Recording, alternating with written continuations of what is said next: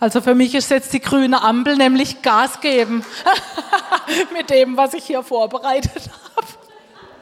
Vielleicht muss ich auch wenig abkürzen. Ich hoffe, eure Konzentration ist noch da.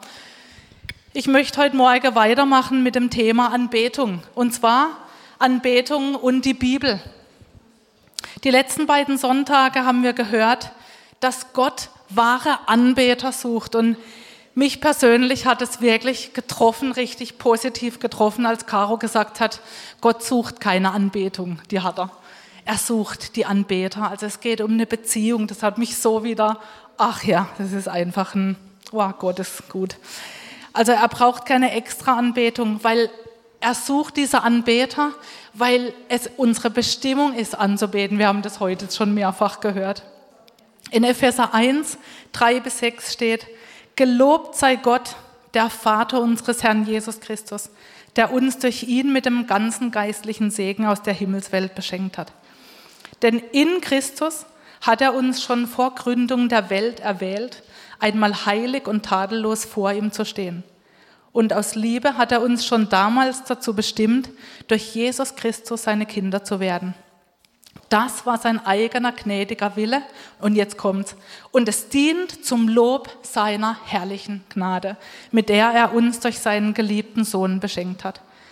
Es geht um Anbetung. In unserem Leben geht es um Anbetung. Und wir haben allen Grund, ihn anzubeten. Er ist der Schöpfer der Himmel und Erde. Er ist dieser Gott, ohne den keiner von uns überhaupt einen Atemzug machen könnte, weil er hat jedem das Leben geschenkt. Er ist der, der, der Jesus, der unser Erlöser ist, der unsere Sünden vergibt. Er ist der Gott, der jedem das Heil und die Rettung anbietet. Ja? Es ist sein Wunsch, dass alle Menschen gerettet werden.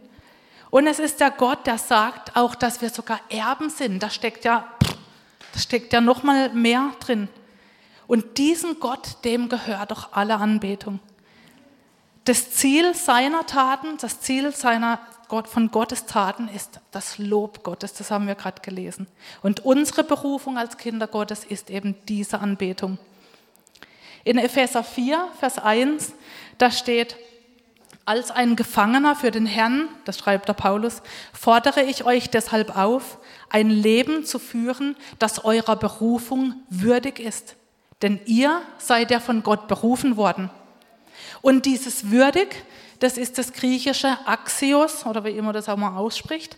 Auf jeden Fall steckt in diesem Wort eine Waage drin. Das ist eine Waage mit zwei Waagschalen, die immer im Gleichgewicht ähm, sein sollte. Und in der ersten Waagschale, da liegt eben unsere Berufung drin. Diese Berufung nämlich in der Anbetung Gottes zu leben. Und diese andere Waagschale, das ist unser Verhalten, unser Lebensstil, unser Leben im Alltag. Und da sehen wir eben, Anbetung ist mehr als jetzt am Sonntagmorgen diese Stunde zu singen oder wenn wir im Hauskreis singen oder so. Es ist ein Lebensstil, haben wir auch schon heute gehört. Es ist auch eine grundsätzliche Haltung des Herzens. Und da habe ich ein Zitat von Luther entdeckt. Der hat geschrieben, ist ein bisschen so alt, ich liebe aber diese Sprache, diese alte. Ein geistliches Anbeten ist eine Ehrerbietung oder Neigung des Herzens, durch die du dich von Grund deines Herzens als Gottes untertänige Kreatur erzeigst und bekennst. Also auf Deutsch möchte ich es nochmal sagen, auf Neudeutsch. Ich bekenne von ganzem Herzen, Gott ist der Größte. Er hat Recht, er weiß alles, er kann alles und er ist absolut gut. Und ich nicht. Aber ich ordne mich ihm bewusst unter. Ich lasse zu, dass er seine Normen und seine Gebote auf mein Herz schreibt. Ich nehme eine dankbare Haltung an in meinem Leben. Und ich entscheide mich, mit ihm in allem übereinzustimmen, ob es mir jetzt gefühlsmäßig oder vom Intellekt her gefällt oder auch nicht. Ich glaube, dass der Heilige Geist der Geist der Wahrheit ist. Und ich will und werde lernen, mit ihm, mit diesem Heiligen Geist zu kooperieren, sodass Gottes Wort in meinem Leben Wirklichkeit wird. Und es steht in Römer 12, Vers 2, wir alle kennen den, oder die meisten von uns kennen das. Unser Denken wird erneuert. Ja, durch diese Beziehung. Unser Denken soll erneuert werden, seine Normen, seine Vorstellungen. Das ist Anbetung. Und das Thema heute eben, wie passt das jetzt so zusammen mit der Bibel? Was, was will ich eigentlich sagen oder was ist der Schwerpunkt heute? Es geht heute nicht darum, das ist, glaube ich, jedem klar. Bibel lesen, also Gottes Wort ist so wichtig, das ist Anbetung, wenn wir Gottes Wort in die Hand nehmen und wir, wir, wir geben ihm dabei die Ehre. Mir geht es heute um die Haltung, die ich beim Bibellesen einnehme. Denn mit meiner Haltung, mit meiner Herzenshaltung zu diesem Buch, da lege ich eben in diese Waagschale rein. Ich will das näher erklären. Als Jesus dieses wichtigste Gebot bestätigt hat, liebe den Herrn von ganzem Herzen, mit ganzer Seele, mit deinem, ja, mit deinem ganzen Verstand. Da steckt drin, wenn ich ihn wirklich so liebe, dann vertraue ich ihm auch. Ich vertraue seinen Worten, dass sie wahr sind. Das sagt auch Paulus an einer Stelle. Ich glaube, dass alles, was Gott sagt, wahr ist. Aber da steckt auch drin, dass ich seinen Taten vertraue. Und wir haben vorher gesungen, dieses Lied, du bist gnädig und gerecht. Äh, gnädig und gerecht ist, was du tust. Deine Wege sind vollkommen gut. Ja, wir würden jetzt alle mal sagen, ja klar, das das stimmt und es gelingt auch meistens bei diesen Bibelstellen, die wir hier sonntags hören meistens oder die Geschichten, da ja wirklich, oh Gott ist gut und so. Oder wenn es um Geschichten geht, wie das verlorene Schaf, oh, tolle Geschichten sind das in der Bibel. Oder die Frau am Jakobsbrunnen, wo so, oh, Gottes Liebe rauskommt. Oder Nikodemus, ja, man muss neu geboren werden. Aber wie gehen wir um, wie gehst du um mit Texten, wenn du in deiner in dieser Bibel-Challenge, Laura, du bist zu Hause, du liest dieses Kapitel und dann kommt ein Kapitel, wo du gelesen hast und dann so, hä? Ja, so, äh, damit kann ich jetzt gar nicht, das geht mir ja schon fast gegen den Strich, ja? Da liest du vielleicht was mit Daniel in der Löwengrube, das geht ja noch, der David wird gerettet. Aber was machst du mit so Stellen, wenn dann steht, seine, die, die anderen Berater, die Minister wurden dann in die Grube geworfen und die ganze Familie mit. Dann regt sich in mir was. Moment, da sind ja die Frauen dabei und die Kinder und die werden jetzt von den Löwen gefressen. Gott!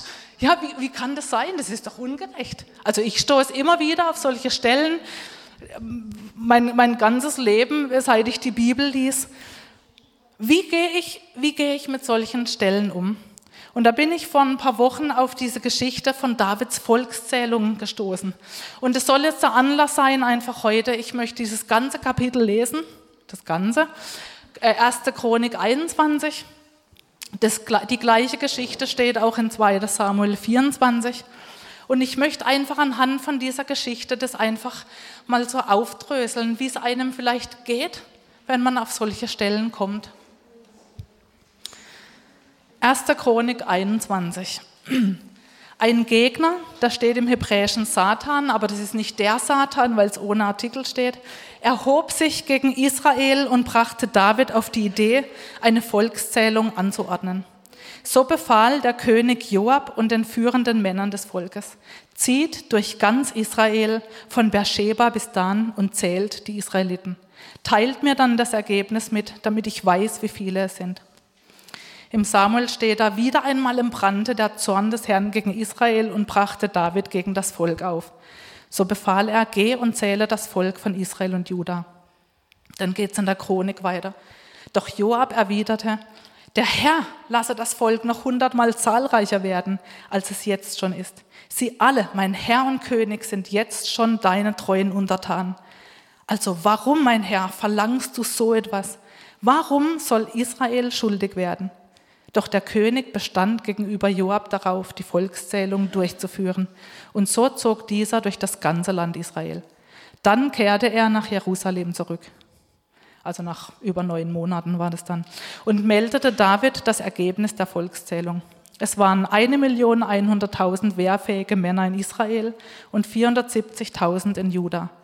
Die Stämme Levi und Benjamin hatte Joab jedoch nicht mitgezählt, weil er das Vorgehen des Königs für falsch hielt. Gott missfiel diese Volkszählung und er bestrafte Israel dafür. Da sagte David zu Gott, ich habe eine große Sünde begangen, vergib mir mein falsches Handeln. Da sprach der Herr zu Gad, dem Seher Davids, Geh und sag zu David, so spricht der Herr, ich will dir die Wahl zwischen drei Strafen lassen. Entscheide dich für eine davon und ich werde sie vollstrecken. Gad ging zu David und sagte, so spricht der Herr, du kannst dich entscheiden zwischen drei Jahren Hungersnot, drei Monaten Flucht vor deinen Feinden, die dich schließlich zum Kampf fordern, oder drei Tagen, in denen eine schwere Plage, das Schwert des Herrn in Israel wütet und der Engel des Herrn das ganze Land verwüstet. Überlege es dir und lass mich wissen, welche Antwort ich dem geben soll, der mich gesandt hat. Das macht mir Angst, sagte David zu Gad. Doch lieber möchte ich in die Hände des Herrn fallen, denn seine Barmherzigkeit ist groß. Lass mich nur nicht in die Hände von Menschen fallen. Da sandte der Herr eine Plage über Israel, an der 70.000 Menschen starben. Gott sandte seinen Engel nach Jerusalem, um es zu zerstören. Doch als der Herr sah, wie der Engel die Stadt vernichten wollte, hatte er Mitleid mit dem Volk und er sprach zum Engel, der unter dem Volk wütete, Halt, es ist genug. Der Engel des Herrn befand sich gerade auf der Tenne des Jebusiters Arauna. David blickte auf und sah den Engel des Herrn zwischen Himmel und Erde stehen, das Schwert gezogen und über Jerusalem ausgestreckt. Da warfen sich David und die Ältesten Israels, die alle in Trauergewänder gehüllt waren, mit dem Gesicht zu Boden.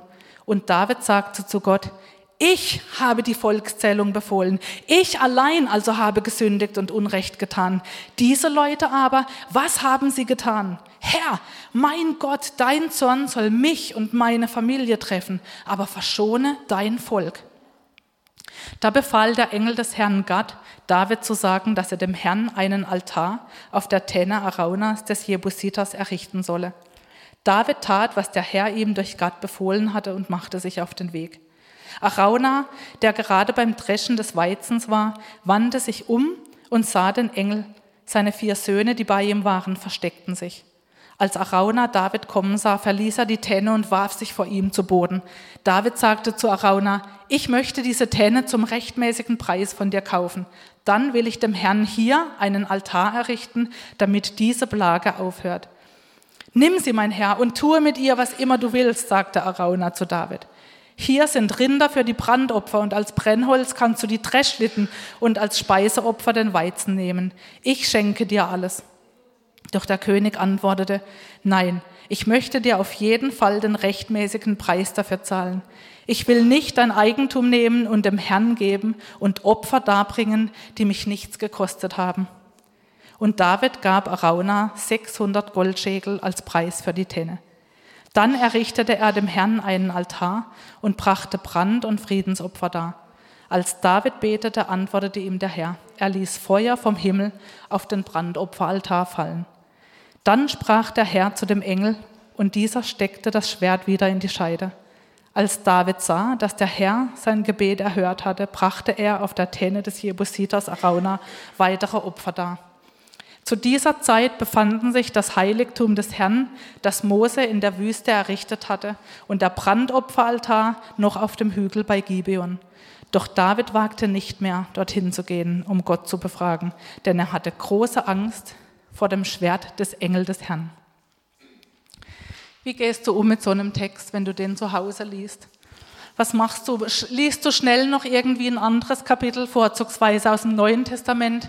Irgendwas noch Aufbauendes, wo man irgendwie versteht? Oder schlägst du die Bibel zu und denkst, pff, oh, irgendwie, also ist Gott wirklich so gut? Oder du schlägst die Bibel zu und denkst, ich verstehe es nicht. Also pff, ich probiere es ein anderes Mal. Ja.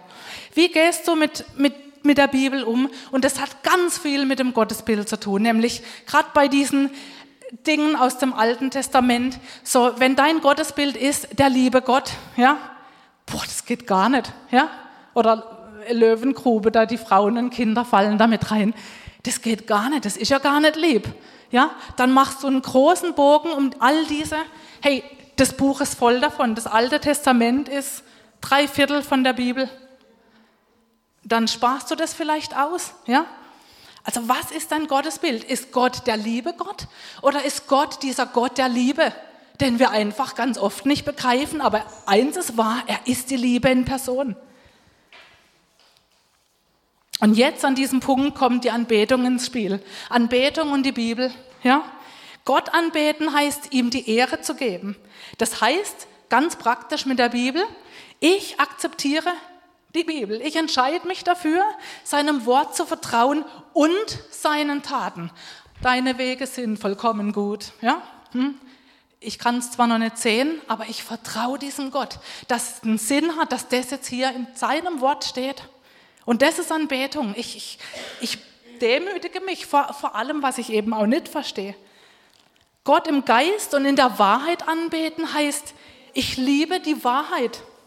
Das heißt, ich passe nicht die Bibeltexte oder die Predigtexte meinem Gottesbild an. Oder das, was ich gern hören will. Ja, es kitzelt in ihren Ohren, heißt irgendwann. Die Menschen werden sich äh, Prediger suchen, das, das, das sich gut anhört. Aber wenn so kitzelt in den Ohren, das, das mag man vielleicht nicht. Nee, ich lasse mein Gottesbild immer wieder prüfen, ich lasse es erneuern, ich lasse es verändern. Ich strecke mich aus nach der Wahrheit. Ich will wissen, Gott, wie bist du wirklich? Wie bist du? Es geht um Gott. Ich will dich doch anbeten. Ich will doch nicht mein eigenes Gottesbild anbeten. Ich will diesen lebendigen Gott anbeten, wie er wirklich ist.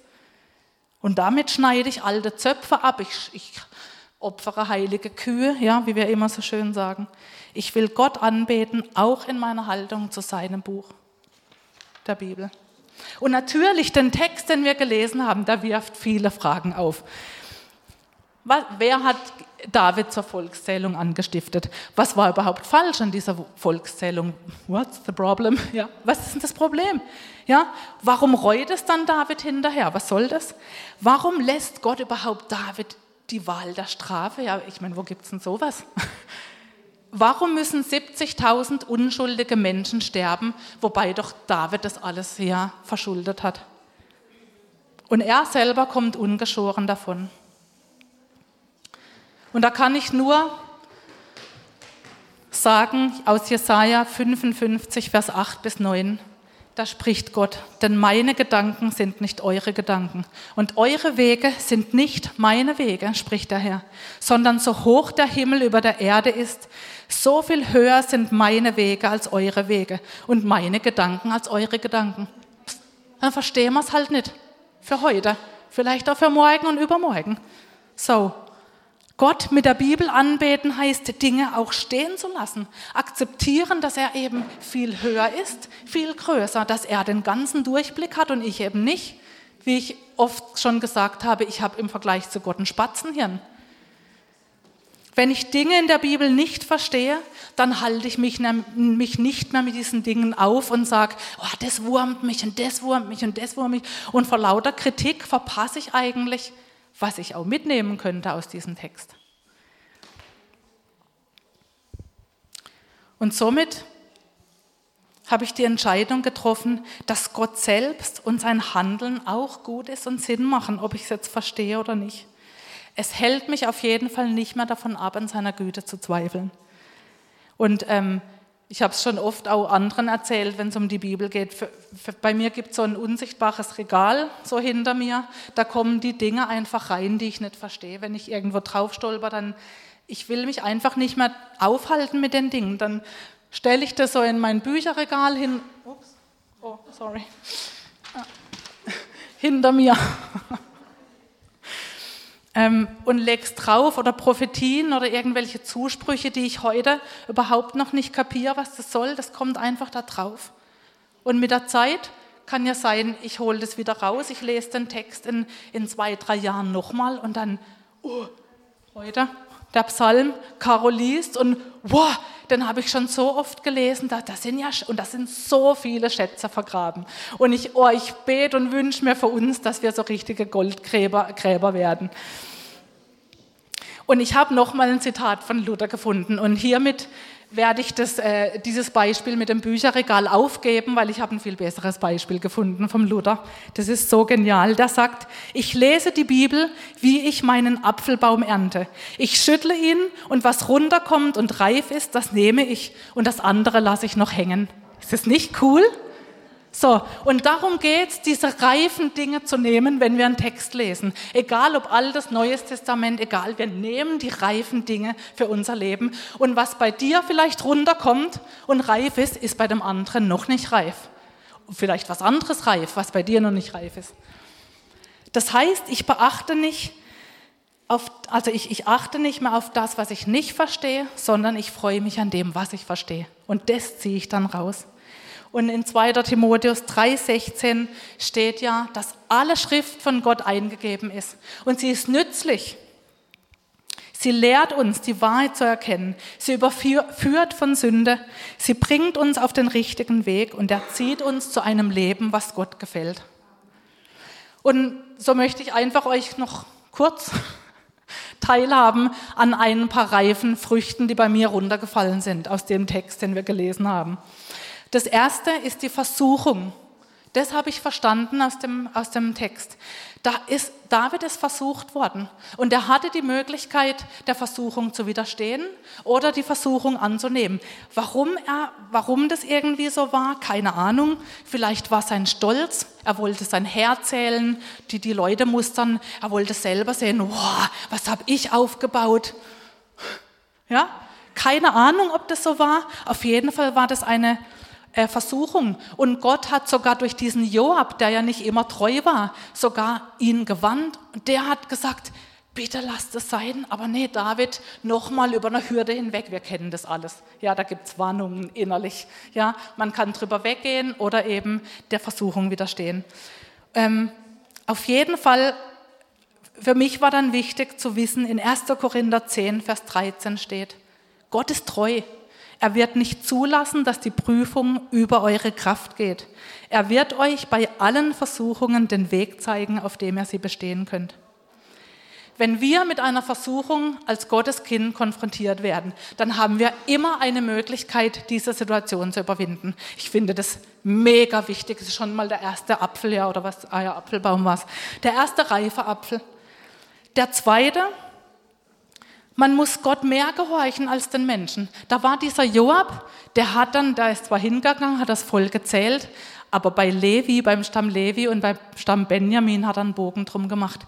Er hatte gemerkt, das ist einfach nicht richtig und das hat einen Grund. Ich habe das dann nachgeschlagen. Ja, aber ich wollte halt wissen, was, was ist das Problem? Ja, da gab es eine Volkszählung, die Mose durchführen sollte, aber für jeden Menschen, den er da gezählt hatte, musste ein, ein Opfer dargebracht werden, nicht in Tierform, sondern als ein Schäkel Silber oder irgend sowas, ähm, ausgelöst werden. Und der Stamm Levi durfte nicht gezählt werden. Und vielleicht hat es der Joab noch auf dem Schirm, das hat er dann nicht gemacht. Da hat er sich dann im Prinzip dem Befehl Davids absolut widersetzt. Und auch im, in Apostelgeschichte lesen wir von Petrus, man muss Gott mehr gehorchen als den Menschen. Das kann ich hier auch rausziehen aus der Geschichte. Der dritte Apfel, der darunter gefallen ist, ist, Sünde fordert Strafe. Ja, wir lesen, Gott missfiel diese Volkszählung und er bestrafte Israel dafür. Das zieht sich das ganze Alte Testament durch. Sünde wird gestraft und wird gesühnt. Ob das die ganzen Opferungen sind, Vergebung ohne Blutvergießen, keine Vergebung. Stimmt's? Lesen wir. Und deswegen ist das Evangelium die froheste Botschaft für uns weil er hat den, der ohne Sünde war, für uns zur Sünde gemacht, damit wir durch ihn zu der Gerechtigkeit kommen, mit der wir vor Gott bestehen können. Es gibt für die, die zu Christus gehören, steht in Römer 8.1, keine Verurteilung mehr. Jesus wurde zum Fluch, dass wir den Segen bekommen. Er hat es genommen. Die Sünde, unser Leben, es forderte es forderte praktisch Blutvergießen und Jesus hat es für dich und für mich gemacht. Und wenn du Jesus noch nicht nachfolgst und dein Herz ihm noch nicht gegeben hat, hast, dann lass dich rufen von, von, von Jesus, von diesem Gott, der sagt, ich bin für dich gestorben, ich habe mein Blut für dich gegeben, damit die Strafe dich nicht mehr trifft, weil mich hat sie getroffen, ich habe es genommen.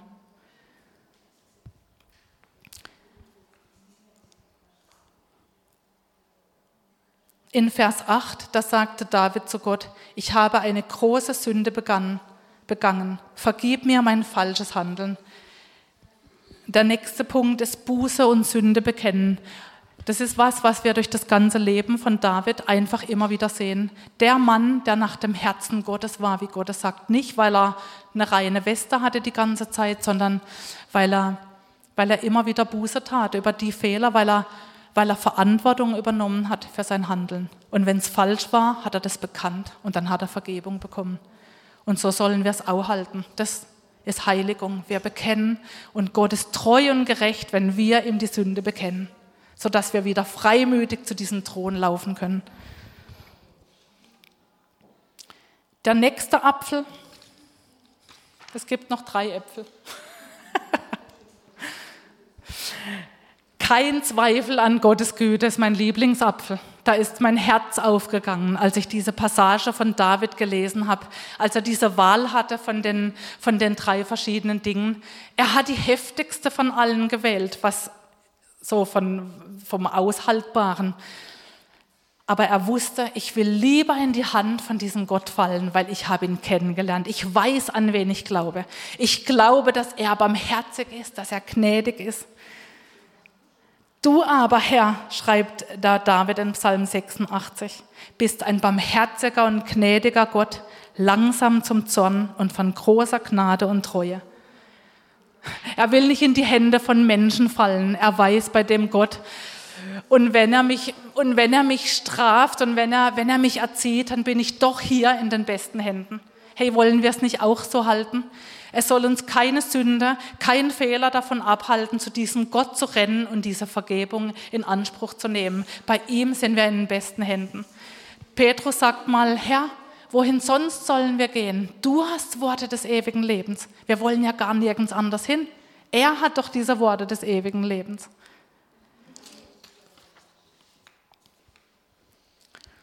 Der nächste Punkt ist, inmitten unserer Fehler hat Gott einen Plan. Und zwar als David sah, dass der Herr sein Gebet erhört hatte, brachte er auf der Tenne des Jebusitas Arauna weitere Opfer dar. Diese Tenne Arauna, die steht auf einem Hügel in Jerusalem. Die stand auf dem Hügel in Jerusalem. Aus Davids Fehler ergab sich, dass er diese Tenne gekauft hat. Und dieser Platz, das war dann der Ort der Friedensopfer, wo David dann geopfert hat. Und genau dieser Platz wurde später der Tempelplatz, wo, wo praktisch Salomo diesen Tempel aufgerichtet hat. Und ich lerne so für mich daraus, dass, dass Gott Sünden benutzen kann, wenn wir sie bekennen, wenn wir sie aufrichtig bekennen und bereuen, dass er sie benutzen kann, um den Plan weiterzumachen in der Weltgeschichte. So wie er auch diese Verbindung von Bathseba und David, die sich absolut auf Ehebruch eigentlich ähm, gegründet hat, hat er, war ja nicht richtig. Und trotzdem kam Salomo raus, dieser, dieser Nachfolger auf dem Thron, der dann Gott diesen Tempel errichtet hat. Auf dieser Tenne wo praktisch David auch diesen Fehler beging und dann diese Täne gekauft hat. Und das, das finde ich so faszinierend und ich liebe ihn dafür, dass einfach so der rote Faden durchgeht. Und ich weiß über allem, über allen Schwierigkeiten, über allen Fehlern, Gott kann damit umgehen. Gott kann mit deinen Fehlern umgehen. Hast du das gewusst? Und er schreibt trotzdem seine Geschichte weiter, weil er gnädig ist, weil er barmherzig ist, weil er, weil er dich, den Anbeter, sucht.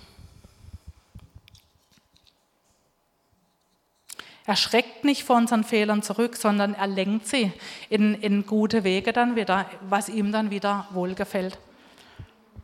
Wenn wir dieser Ton sind, der sich formen lassen, der sich formen lässt, da spielt das, finde ich, mit rein.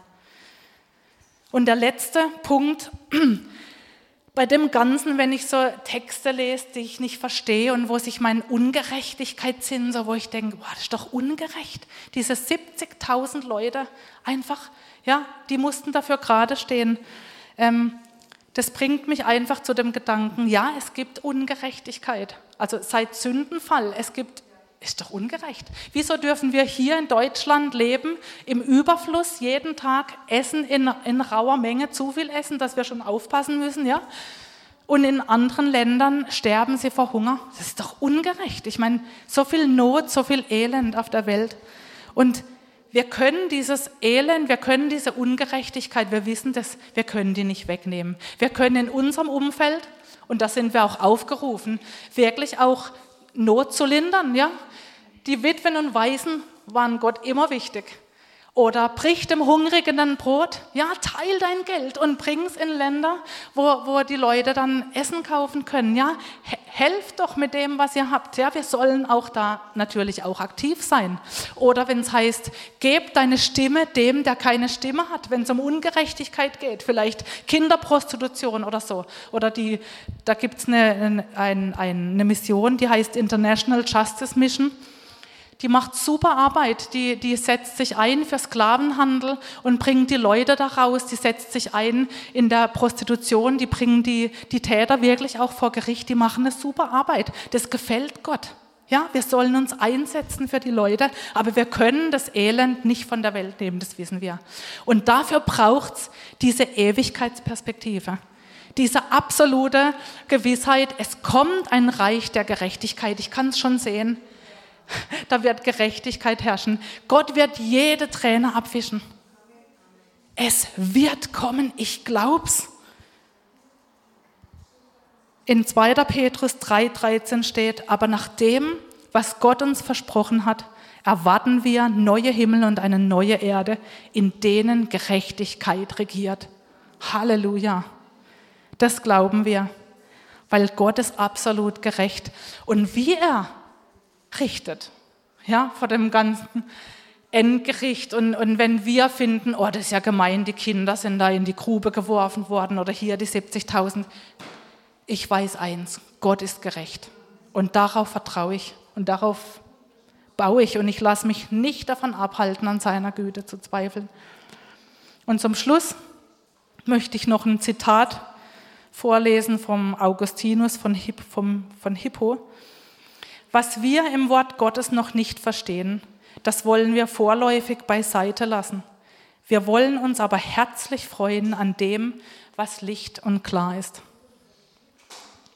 Vater im Himmel, und das ist mein Gebet für uns, für jeden, der hier sitzt, dass wir uns nicht mehr aufhalten an den Dingen, die uns gegen den Strich laufen, an den Dingen, die wir vielleicht ungerecht finden und das Ganze, sondern dass wir uns danach ausstrecken, nach diesen reifen Äpfeln, die runtergefallen sind, nach diesen Golden Nuggets, die da drin stecken in diesem Buch. Ich danke dir für dein, für dein Buch, dass wir das hier in unserem Land frei zugänglich haben. Ich danke dir, dass es ein lebendiges Wort ist und ich, ich bete wirklich um Leidenschaft, um noch mehr Leidenschaft für dein Wort, dass wir es gerne lesen, dass wir darauf brennen, da diese, diese Goldgräber zu sein, auch in Texten, wo wir im ersten Moment vielleicht nichts mit anfangen können. Ich danke dir, dass dein Wort lebendig ist und ich danke dir, dass du der Gott bist, der uns das aufschließt, auch dass der du, Heiliger Geist, bist der Autor von dem Buch und ich danke dir, dass du in uns lebst und uns das, das Wort auch, auch verständlich machst, einfach die Dinge, die wir,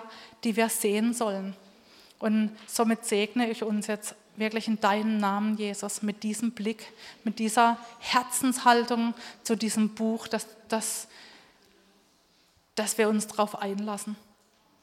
Herr, ich bete auch für die Geschwister, die die Bibel nicht haben auf der Welt. Ich bete um, um Mittel, um, um Möglichkeiten, wie sie zu der Bibel kommen. Ich segne die ganzen Bibelgesellschaften in deinem Namen, Jesus, dass es gelingt, die Bibeln in alle Länder zu schmuggeln und hinzubringen und zu übersetzen, Herr. Mir segne die ganzen Leute, die beim Übersetzen, dass sie die richtigen Worte treffen, sodass dein Wort wirklich in jede Nation, in jeden Stamm reinkommt und die Menschen von deinem Evangelium hören und dich erkennen und dir begegnen, Herr. Frei sei dir, alle Ehre dir. Amen.